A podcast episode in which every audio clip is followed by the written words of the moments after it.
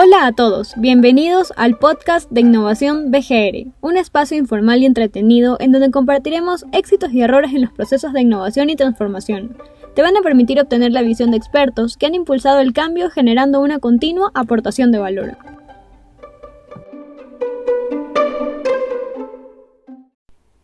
En este episodio queremos compartir con ustedes cómo las empresas han tenido que adaptarse a los cambios provocados por la pandemia y cómo las organizaciones y las empresas hemos tenido que reinventarnos para responder a los desafíos que surgen por el confinamiento. Y queremos contarles cómo BGR ha enfrentado estos nuevos escenarios con productos y servicios totalmente evolucionados.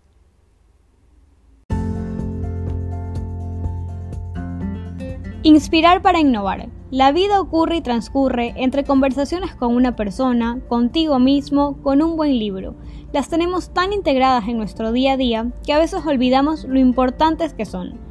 Hoy en día es más relevante que nunca encontrar inspiración. Nuevas tecnologías que no siempre sabemos cómo aplicar, mercados agresivos, fuga de talento, sociedades con necesidades que evolucionan más rápido de lo que lo hace el mercado, y en definitiva, poco espacio para innovar. ¿Dónde están los océanos azules? ¿Cómo nos diferenciamos? ¿Cuál es la estrategia? ¿Cómo retenemos el talento? ¿Qué necesitamos como empresa o como sociedad?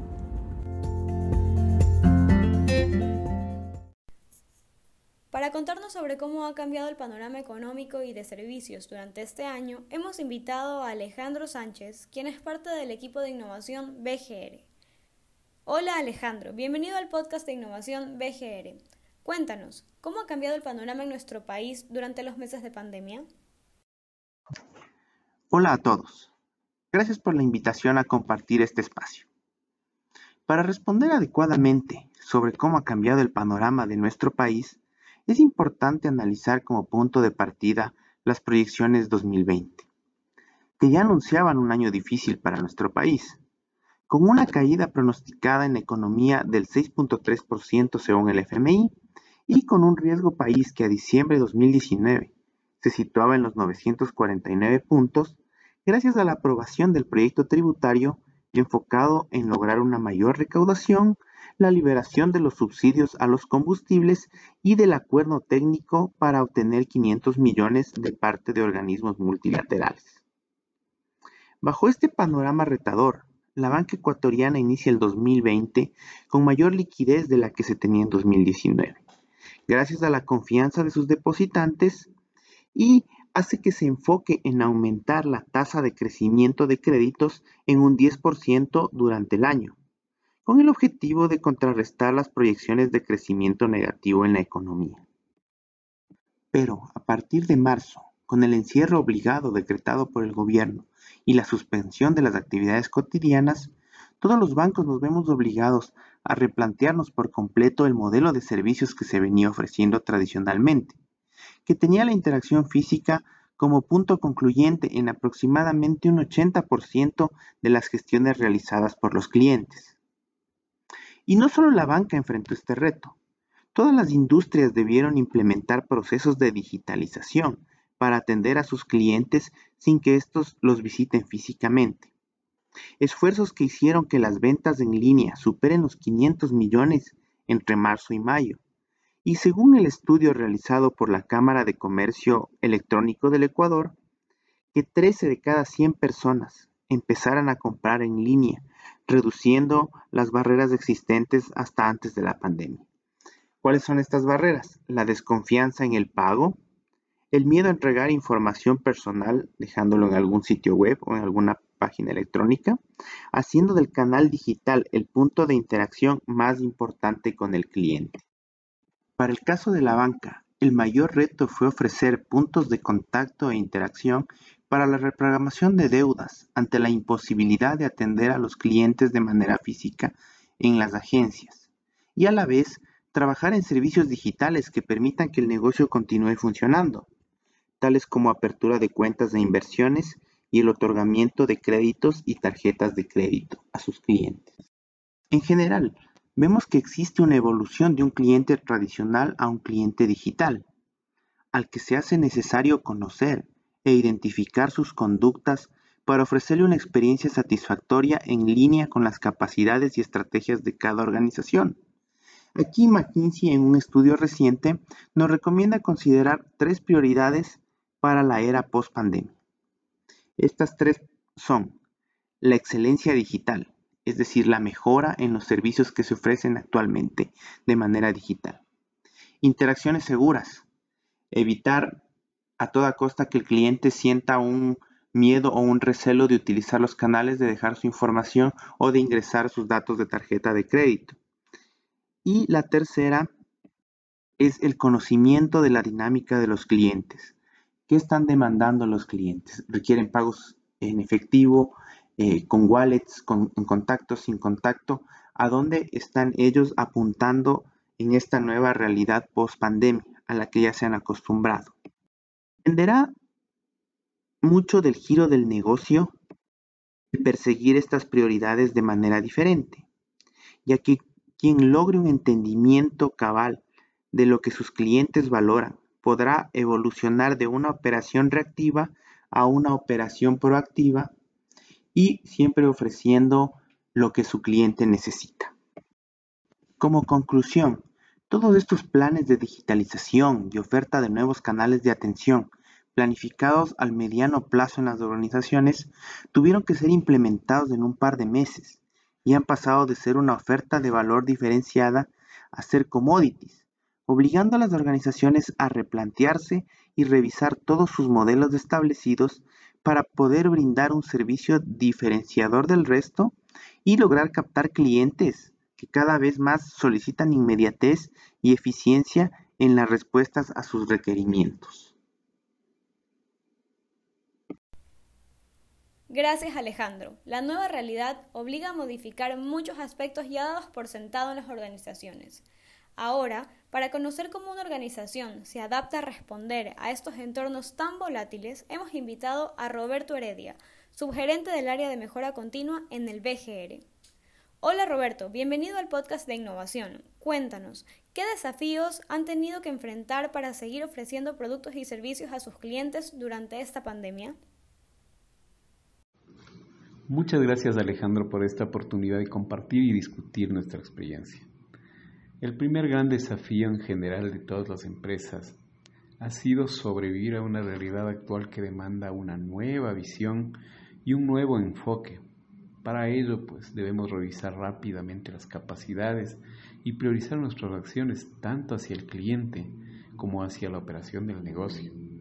Es muy importante ser más ágiles y flexibles para asegurar que los, servicios se mantengan o inclusive en algunos casos la experiencia de los clientes mejore.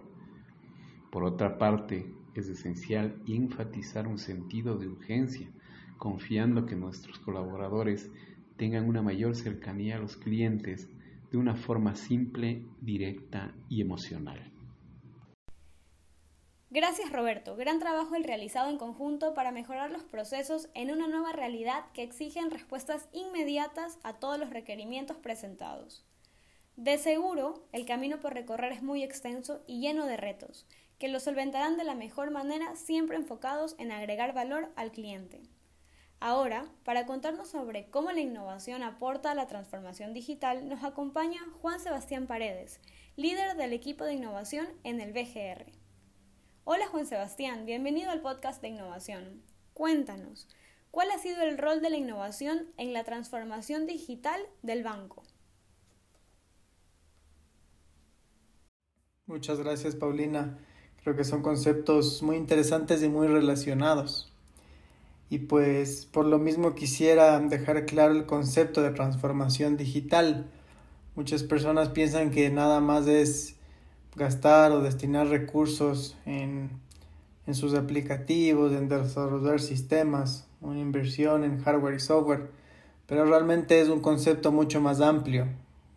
Yo creo que la transformación digital, como dice nuestro amigo Guillermo Poveda, es transformación sin el apellido. ¿Por qué? Porque entra en la ecuación personas, procesos, obviamente tecnología, cultura, formas de hacer las cosas. Básicamente esta es capitalizar a la tecnología para dar cara a las necesidades de nuestros clientes en un mundo tan incierto como el que tenemos hoy en día. Hay una data muy interesante que nos dice que el 33% de lo invertido en transformación digital se desperdicia.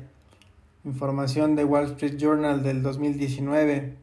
Como también McKinsey nos decía en el 2018 que menos del 30% de las organizaciones en Estados Unidos tiene una transformación exitosa. Y considero que esto se debe a, a dos temas. Que no, no ingresa en la ecuación, como estábamos conversando antes, a la innovación y a la transformación cultural. Considero que estos son pilares básicos para tener un proceso mucho más efectivo. Y bueno, entrando a cómo la innovación aporta a la transformación digital, eh, he recopilado cuatro puntos o cuatro tips que les puedo dar a todas las personas que nos están oyendo, sean de la industria financiera o no, o pueden tener su emprendimiento personal, o trabajar en una industria totalmente diferente a la bancaria. Eh, la primera es cuestionar las normas y la tradición mediante la innovación. Aplicar riesgos controlados, utilizar productos mínimos viables y tener una validación rápida. ¿A qué me refiero con esto? Es muy importante hoy en día salir a la calle, testear las necesidades de nuestros clientes, de manera continua conforme voy creando la solución. Aquí entra metodologías muy interesantes como en el Lean Startup. Eh, ¿Por qué? Porque no puedo destinar tiempo, recursos a crear una solución que no esté atada a las necesidades de mis clientes. Tengo que lanzar primeras versiones, como decía el, fundador de, de, LinkedIn. Si tú no te avergüenzas de la primera versión de tu producto, pues es que saliste muy tarde en una industria como la financiera es un poco complejo por el marco legal y, tan controlado que tenemos. Sin embargo, tenemos que eh, tener esa flexibilidad y esa velocidad para trabajar y poder competir con tanta empresa ágil y veloz que está saliendo hoy día, ¿no es cierto? Como las famosas startups de Silicon Valley, pues startups y fintechs en todo Latinoamérica y en el mundo. La segunda es identificar y atender rápidamente nuevas oportunidades generadas por un panorama cambiante. Si vemos va relacionada con la primera, pero este enfoque va más en, en una innovación abierta. Como, como BGR hemos adoptado esta, esta filosofía de trabajar con innovación abierta, es decir, trabajar con el ecosistema, con startups, con fintechs, eh, con incubadoras, con aceleradoras, para capitalizar ese conocimiento que ellos tienen y poder aplicarlo en nuestros productos y servicios. No podemos únicamente trabajar bajo un marco de innovación cerrada, pues puede, puede no ser lo más recomendado. La tercera es fomentar la creatividad y el intraemprendimiento. Si bien es cierto, la creatividad y la innovación son términos un poco relacionados pero diferentes, consideramos en, en BGR que la creatividad es un pilar fundamental. ¿Y cómo lo hacemos? Pues con este mismo podcast, con la escuela de innovación que hemos creado en el BGR para nuestros colaboradores, con retos internos, con hackatones, con células multidisciplinares para solventar problemas complejos. Creo que el capital humano, el talento humano de todas las áreas y en todo nivel tiene unas ideas sumamente interesantes. Eh, tenemos que abrir oídos y dar acción a todas esas personas de las diferentes áreas para poder aportar en los diferentes proyectos y servicios que tenemos en banco. Eh, y bueno, finalmente es explorar nuevas formas de hacer las cosas. Entonces la transformación digital es muy diferente en el pacing o en la velocidad a la innovación. Son términos diferentes. Hemos hablado mucho en este en esta corta parte del podcast de los términos. La transformación tiene una cadencia o una velocidad que es más lenta que la innovación. A veces las empresas toman algunos años en transformarse. Y pues la innovación tiene que aportar, porque la innovación es básicamente agregar valor al cliente y generar una rentabilidad y una sostenibilidad a la empresa con esos productos, servicios, experiencias, canales que se puedan crear.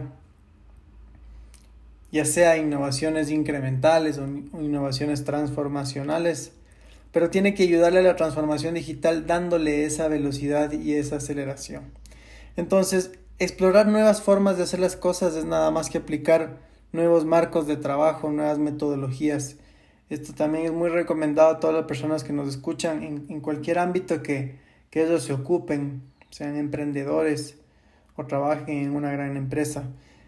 Explorar metodologías y métodos como Lean Startup, que nos permite salir a la calle rápido, crear, medir, aprender, utilizar indicadores que realmente capturen lo que necesitamos validar en nuestro producto de cara a la experiencia del cliente. Métodos como Design Thinking que nos ayudan a empatizar, a definir la problemática real, hacer un testeo en base a prototipos y tener una validación de una hipótesis rápida y efectiva. Métodos como el Design Sprint de Google que nos permiten solventar también una incógnita de manera rápida en un par de semanas. Y bueno, otros métodos como la, el método TRIS o Creative Problem Solving.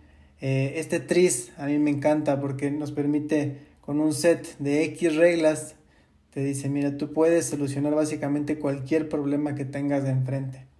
Entonces, esa es la invitación, a explorar nuevas formas de hacer las cosas que está dentro de todas las metodologías y marcos de acción de la innovación. Y bueno, eso es un poco lo que les quiero comentar por hoy. Muchas gracias y nos estaremos viendo en futuros episodios. Gracias Juan Sebastián. Nos queda claro que la innovación es muy importante para ofrecer la mejor experiencia al cliente respondiendo a sus necesidades puntuales con eficiencia.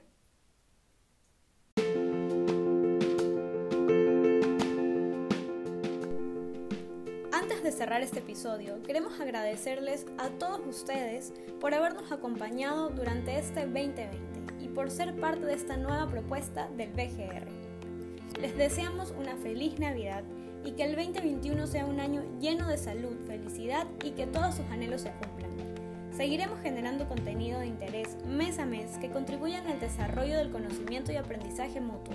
Esperamos que nos sigan acompañando en nuestros próximos episodios.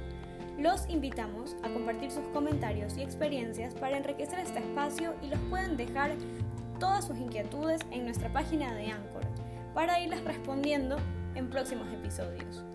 En el siguiente episodio hablaremos sobre cómo las organizaciones se orientan al mundo Agile y cómo van adaptándose al cambio que exige este nuevo mundo. Podrás escuchar cómo BGR ha venido incorporando esta filosofía.